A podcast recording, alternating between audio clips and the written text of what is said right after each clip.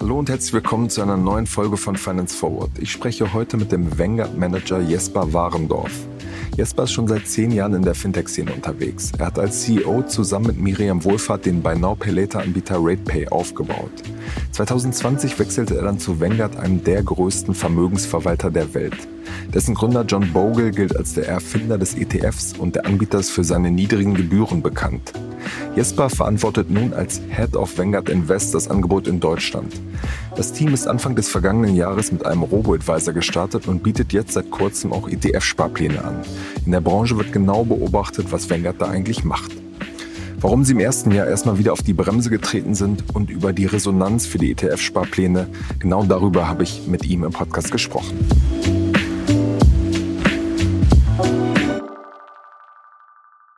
Hallo Jesper, herzlich willkommen bei Finance Forward. Moin Kasper, danke dir. Jesper, du bist im Oktober 2020 nach neun Jahren als CEO von RatePay zum US-Vermögensverwalter Vanguard gewechselt. Was hat sich seitdem für dich verändert? Ich meine, das ist ja wahrscheinlich von der Arbeitsweise und von der Kultur was komplett anderes. Richtig. Und äh, die letzten zwei Jahre waren, glaube ich, nicht nur kulturell interessant, sondern auch, wenn man mal guckt, was ist in den letzten zwei Jahren überhaupt passiert. Äh, Stichwort Covid und dergleichen und die zahlreichen Lockdowns, die uns da irgendwie alle ereilt haben. Ich habe im äh, Oktober 2020 eine Handvoll Mitarbeiter noch kennenlernen dürfen, äh, persönlich, bevor es dann, ich meine, Mitte Oktober, Ende Oktober in Lockdown ging. Und wir dann fleißig weiter Leute eingestellt haben, aber dann zum allerersten Mal uns im April, Mai des Folgejahres überhaupt erst kennengelernt haben, was schon sehr, sehr besonders und sehr einzigartig war. Und äh, auch jetzt letzten zwei Jahre wir de facto noch nicht richtig allesamt mal im Büro waren. Das beziehen wir diesen Sommer endlich allesamt oder Mai ganz konkret, sodass es darum ging, ein erneut reguliertes Geschäft äh, von der Pike aus äh, auf, aufzubauen und das aber eben mit den Widrigkeiten äh, nicht zusammen zu sein in einem Raum und ganz richtig äh, im Kontext eines großen amerikanischen Unternehmens, wo durchaus kulturell das eine oder andere anders gelagert ist, als man es vielleicht in der Vergangenheit kannte. Und da fängt das Ganze an beim Thema Kommunikation. Was meint der Engländer eigentlich, wenn er Folgendes sagt, oder was versteht er, wenn wir Deutschen irgendwelche Dinge tun? Und äh, berühmt berüchtigt immer wieder, I hear you, der Deutsche fühlt sich verstanden, was aber eigentlich meint, danke, ich habe es verstanden, es reicht jetzt mal. Und äh, derlei Stilblüten gibt es ganz, ganz viele. Und die haben wir, glaube ich, allesamt. Äh, wir sind jetzt nunmehr fast 70 Leute irgendwie erleben dürfen und äh, dort auch eine, eine, immense Lernkurve, was die kulturelle Zusammenarbeit irgendwie angeht, äh, durchlaufen dürfen. Wir machen eine kurze Unterbrechung für unseren Partner Liquid. Liquid ist ein moderner Vermögensverwalter, der es euch ermöglicht, euer Wealth Management professionell auf Family Office Niveau zu bringen. Über Liquid erhaltet ihr Zugang zu exklusiven Anlagelösungen, die bisher nur Großanlegern zur Verfügung standen. Liquid ist auch kein Unbekannter. Wer nicht nur den Podcast hört, sondern auch aufmerksamer Finance Forward Newsletter-Leser ist, sollte schon einmal etwas von Liquid gehört haben. Wir haben nämlich im Dezember über einen Produktlaunch berichtet, Liquid Private Equity Next. Hier bekommen Anleger schon ab 10.000 Euro die Möglichkeit, in Private Equity zu investieren und das mit Sparplan. Gerade nach den Herausforderungen, die das Jahr 2023 in Zusammenhang mit Geldanlage mit sich gebracht hat, sehnen sich viele Anleger nach Guidance und nach einem professionellen und vor allem unabhängigen Partner. Und hier schafft Liquid die Möglichkeit, in Venture Capital und in Private Equity zu investieren und öffnet diese Anlageklasse. Schaut jetzt am besten einmal auf liquid.de slash ffwd vorbei. Zu Beginn des Jahres reduziert Liquid das Mindestanlagevolumen für Liquid Wealth Management von 100.000 auf 50.000 Euro. Einfach online einen Anlagevorschlag erstellen oder ein kostenloses Gespräch vereinbaren. Liquid schreibt man übrigens L-I-Q-I-D.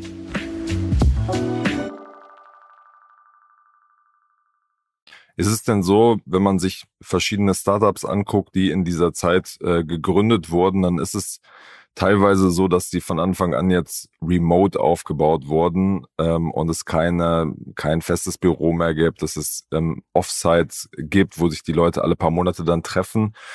Denkst du darüber auch so nach oder äh, gibt es jetzt praktisch einen Plan, dass ihr doch irgendwie alle zusammensitzt und ähm, jetzt wieder auf vor Covid schaltet?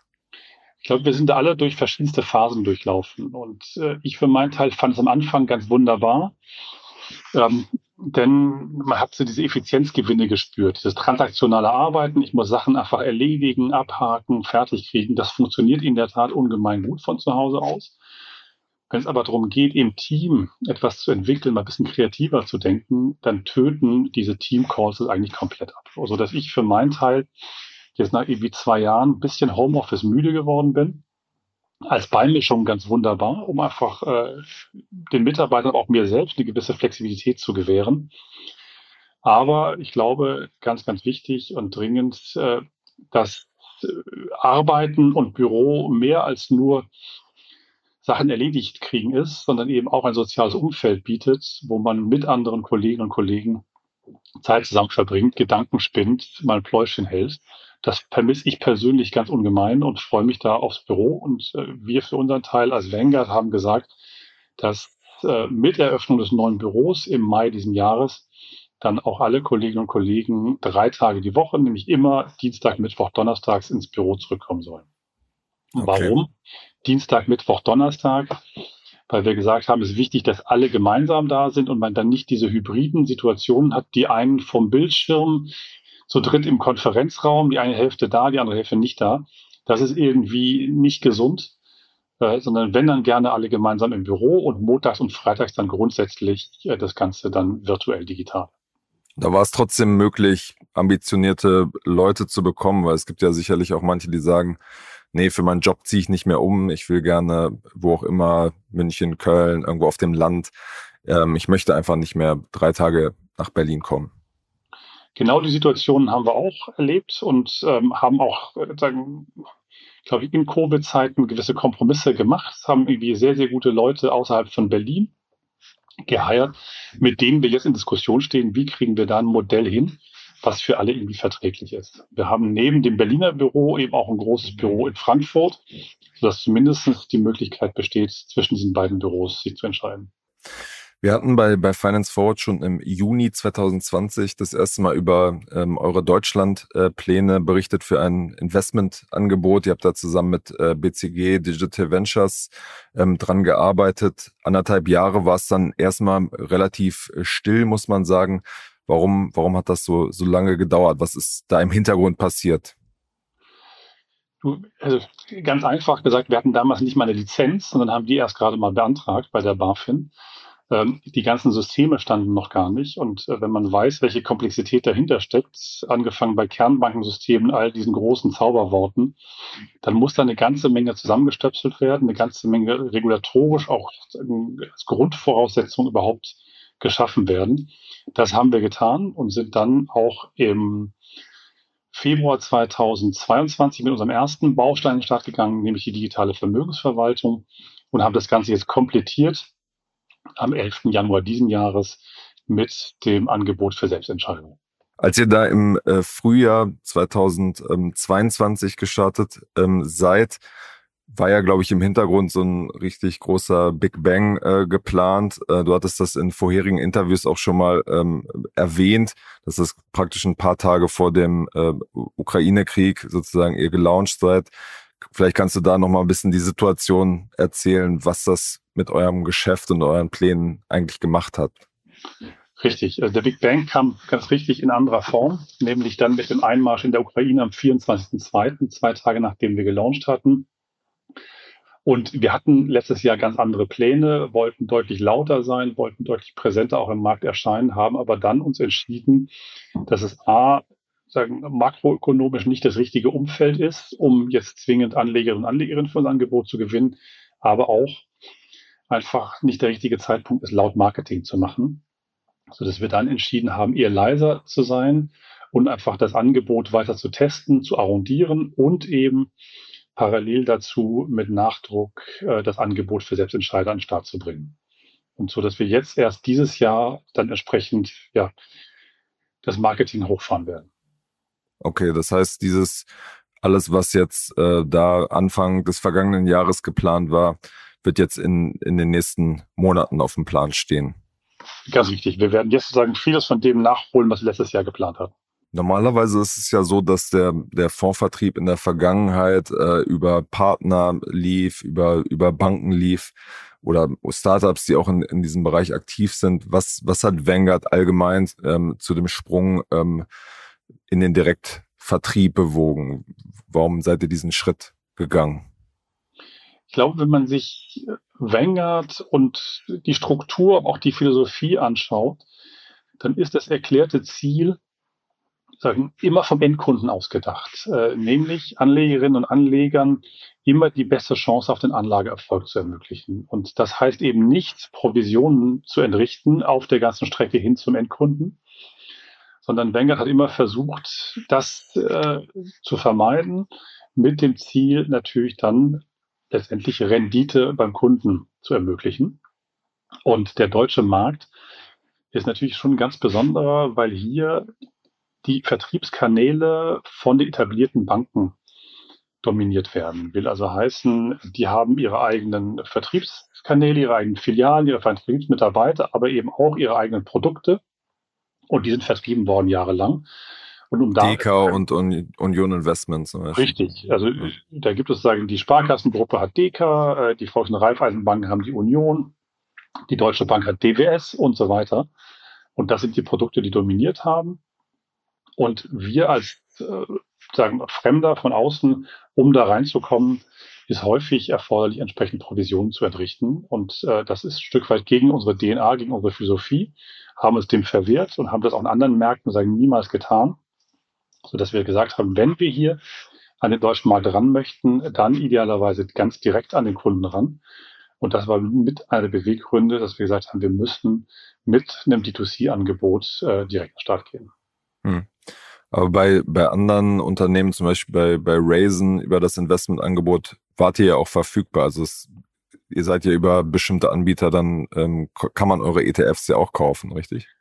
Richtig, also man kann nicht nur bei bestimmten Anbietern wie Raisin und dergleichen unsere Angebote kaufen, aber es ist grundsätzlich im gesamten Markt ist natürlich Vanguard verfügbar. Jeder Kunde, jeder Kundin kann zur Bank gehen, die WKN nennen und sagt, dieses Produkt hätte ich gerne. Aber wir wurden da niemals aktiv vertrieben. Und äh, wir haben sagen seit 2017 auch eine starke Präsenz im Bereich B2B, die eben aus Frankfurt herausgesteuert wird, wo wir eben auch mit unseren ganzen Produkten, sprich ETFs und Mutual Funds, sehr wohl ein ganz ordentliches Volumen im deutschen Markt über die Jahre aufgebaut haben. Und auch bei Marktbegleitern entsprechend, äh, sei es irgendwie Raisin oder auch Scalable oder auch der Trade Republics, auch dort wird es nach wie vor die Vanguard-Produkte geben. Kannst du denn, ähm, kommuniziert ihr, wie, wie, wie groß die Menge ist an Volumen, die ihr da schon ähm, angesammelt habt und da verwaltet? Kommunizieren wir nicht aktiv, aber sagen äh, ja, sehr, sehr groß. okay. Okay.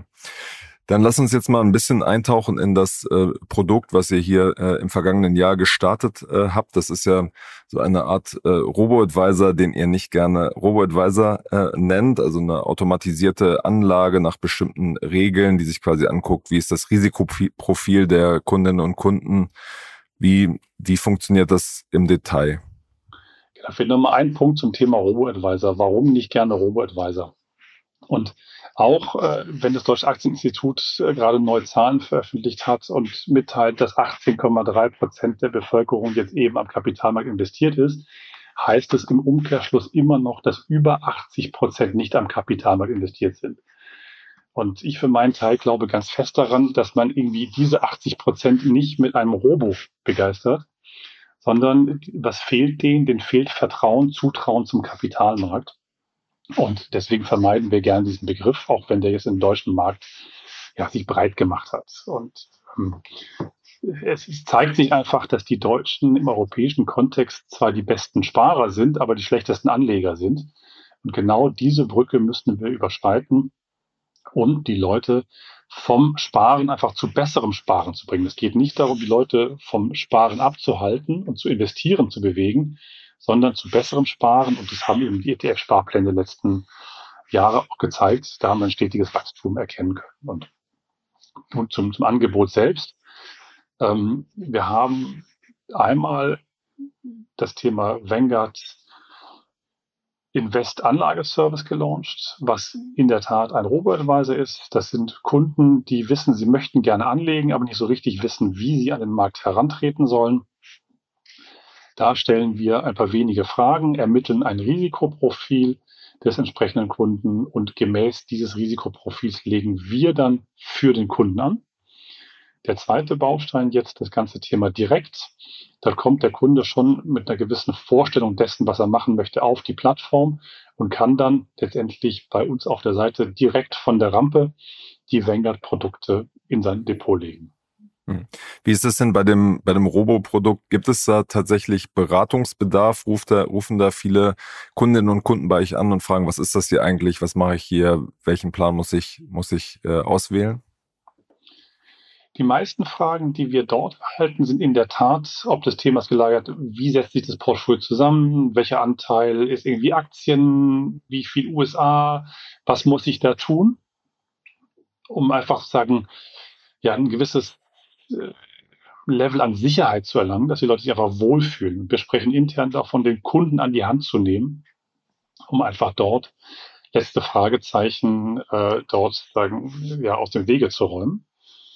Und äh, anders beim Thema ähm, direkt, da sind das dann eher Fragen, ähm, etwas technischer Art sind, wo wird getradet, ist das Xetra, ähm, gibt es den FTSE All World, gibt es den in der irgendwie distribuierenden Variante, in der tesorierenden Variante, das ist dann deutlich tiefer drin. Da merkt man sehr, sehr schön auch den Unterschied im Kundenprofil.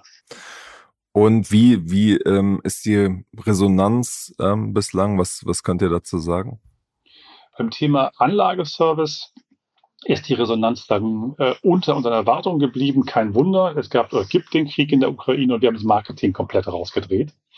Dafür sind wir immer noch zufrieden mit den Zahlen, die sich entwickelt haben. Jetzt das ganze Thema direkt äh, seit dem 11. Januar ist weit über unseren Erwartungen eingeschlagen. Da sind wir momentan sehr, sehr zufrieden. Okay, aber genauer kannst und willst du es nicht, so. nicht einordnen. Auch hier sind wir ein großer Corporate, der sich irgendwie scheut, Zahlen zu nennen und ähm, leider nein. Okay.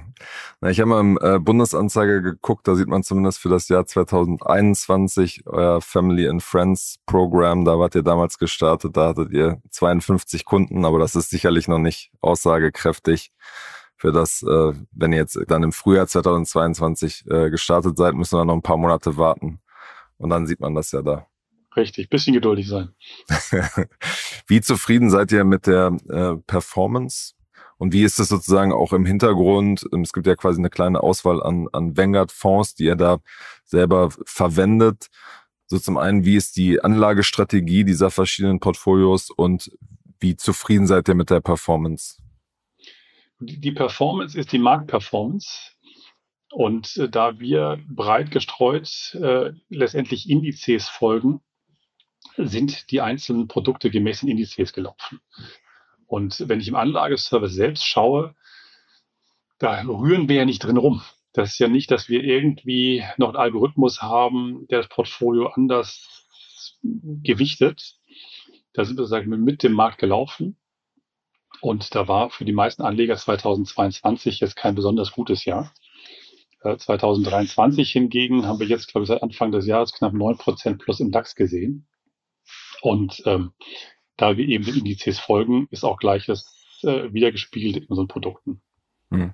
Nichtsdestotrotz habt ihr ja unterschiedliche Zusammensetzungen je nach Risikoprofil. Also es kriegt ja jetzt ja nicht jeder irgendwie nur ein MSCI World, sondern es ist ja ähm, auch eine Zusammenstellung an verschiedenen ETFs.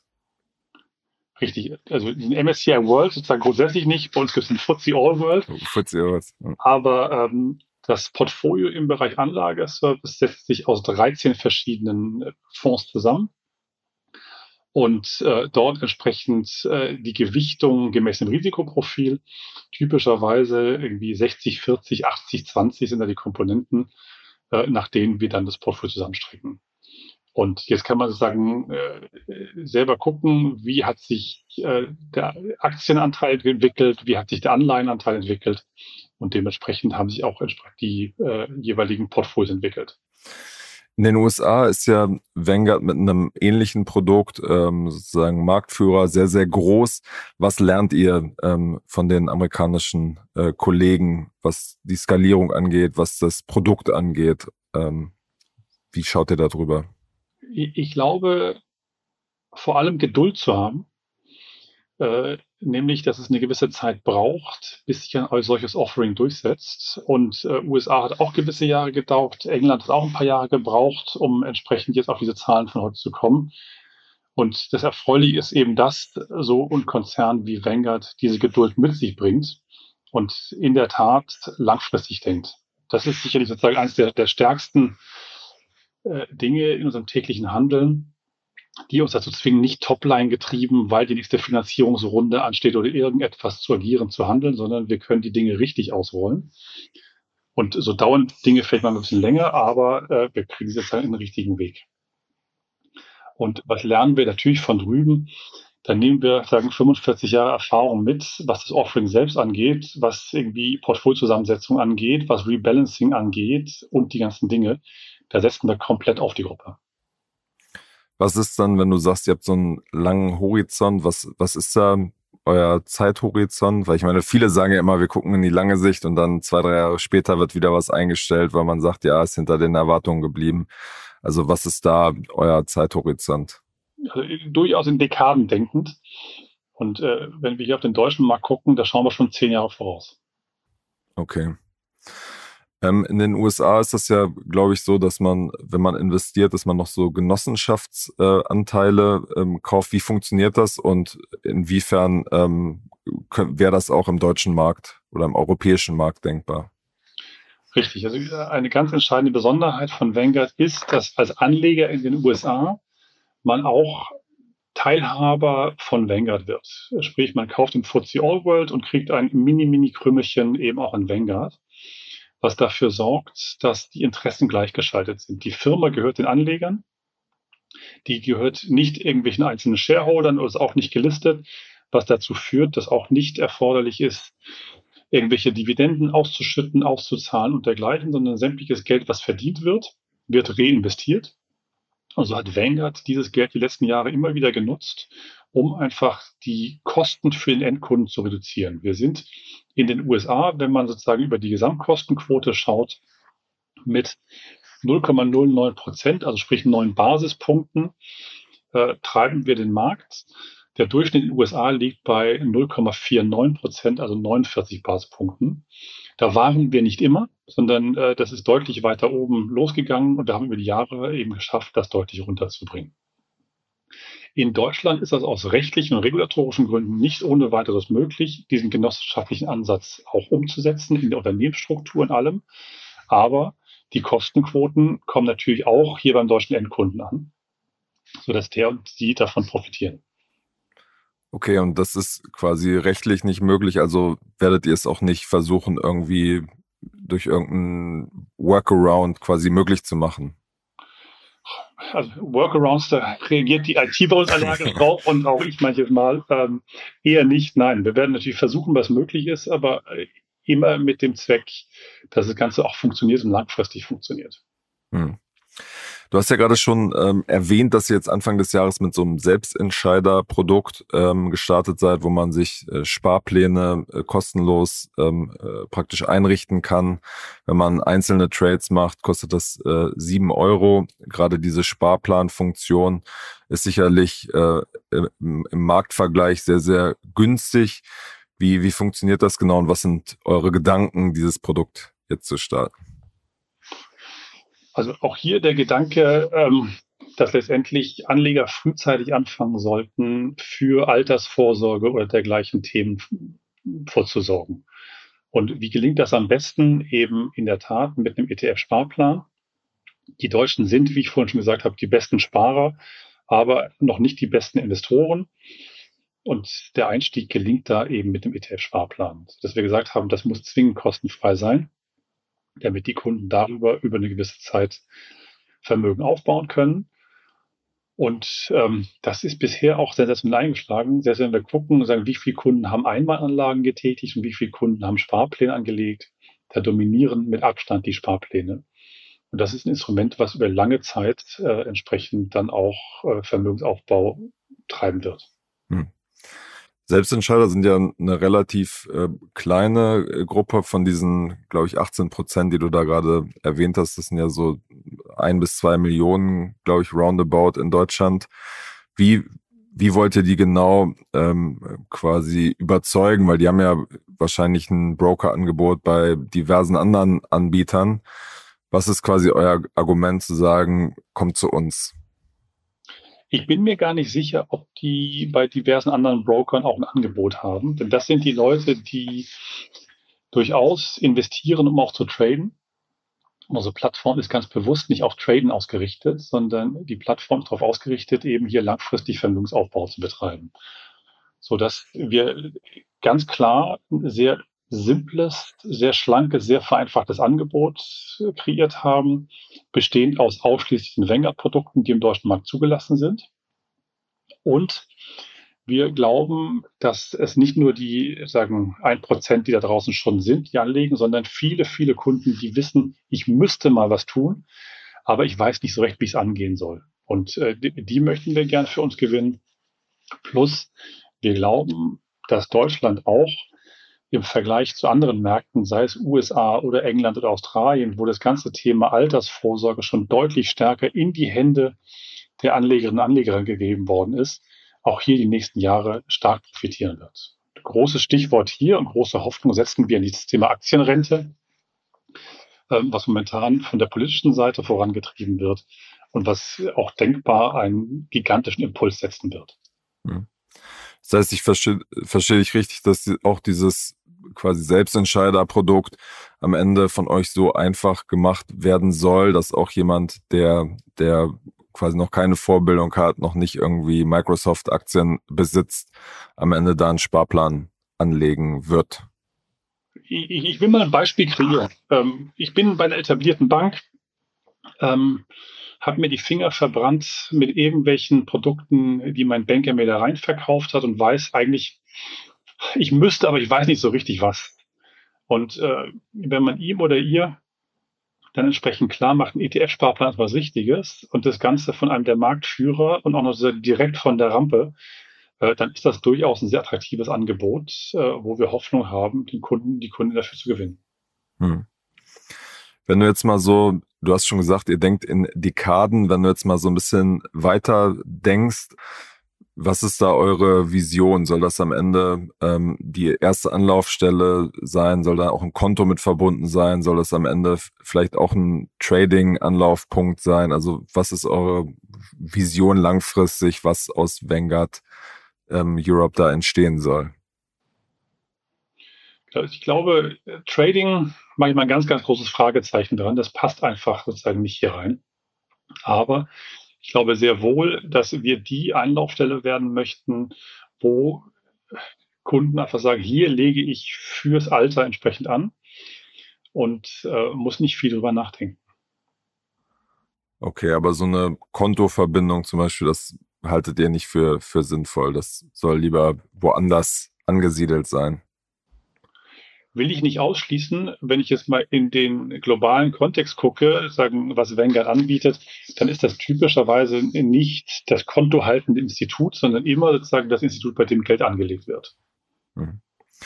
Es ist jetzt ja im Moment so, dass äh, ein paar der, der Neo-Broker ähm, Zinsen einführen. Also Trade Republic hat gerade zwei Prozent ähm, eingeführt, Scalable Capital 2,3% hat damit nachgelegt. Ähm, und man merkt, dass es in, dem, in der aktuellen Stimmung und auch in dem, wie, wie, wie Deutsche, glaube ich, ticken, sehr, sehr gut ankommt, da Milliarden an Inflows quasi da sind. Ähm, plant ihr eine ähnliche Aktion? Also, ich, schwierig ist es, einen Blick hinter die Kulissen, Kulissen zu gewähren. Ähm, Momentan ist unser Ziel, sagen die Leute an den Kapitalmarkt heranzuführen. Und das sind ETFs und Mutual Funds.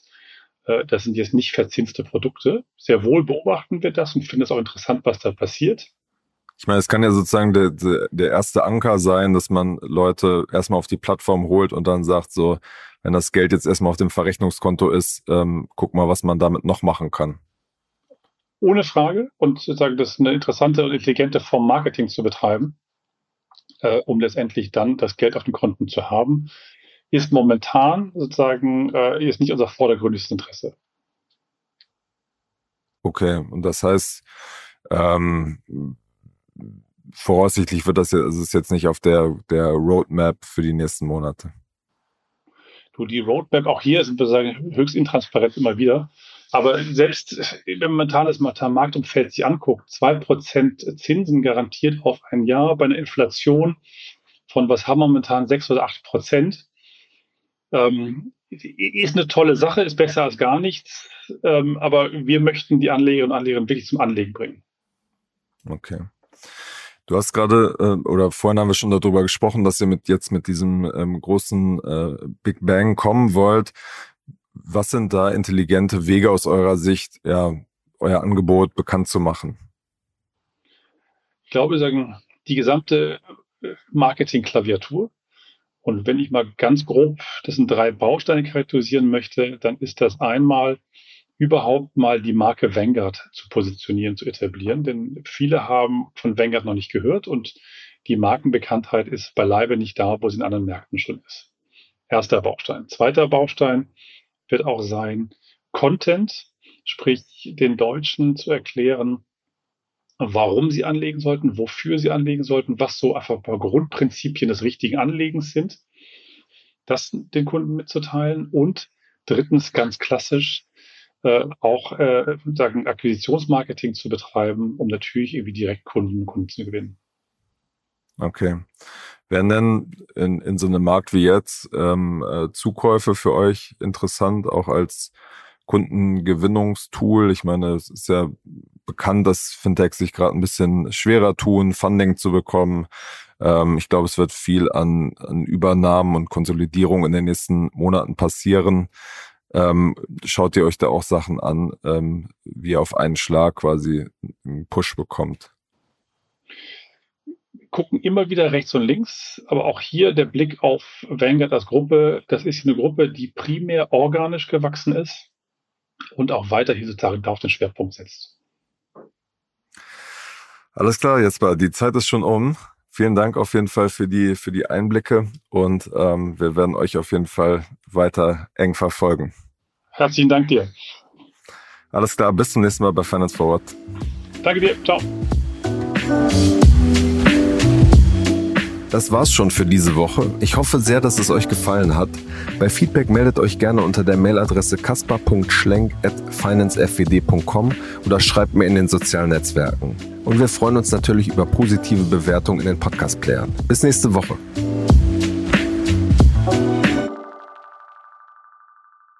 Dieser Podcast wird produziert von Podstars bei OMR.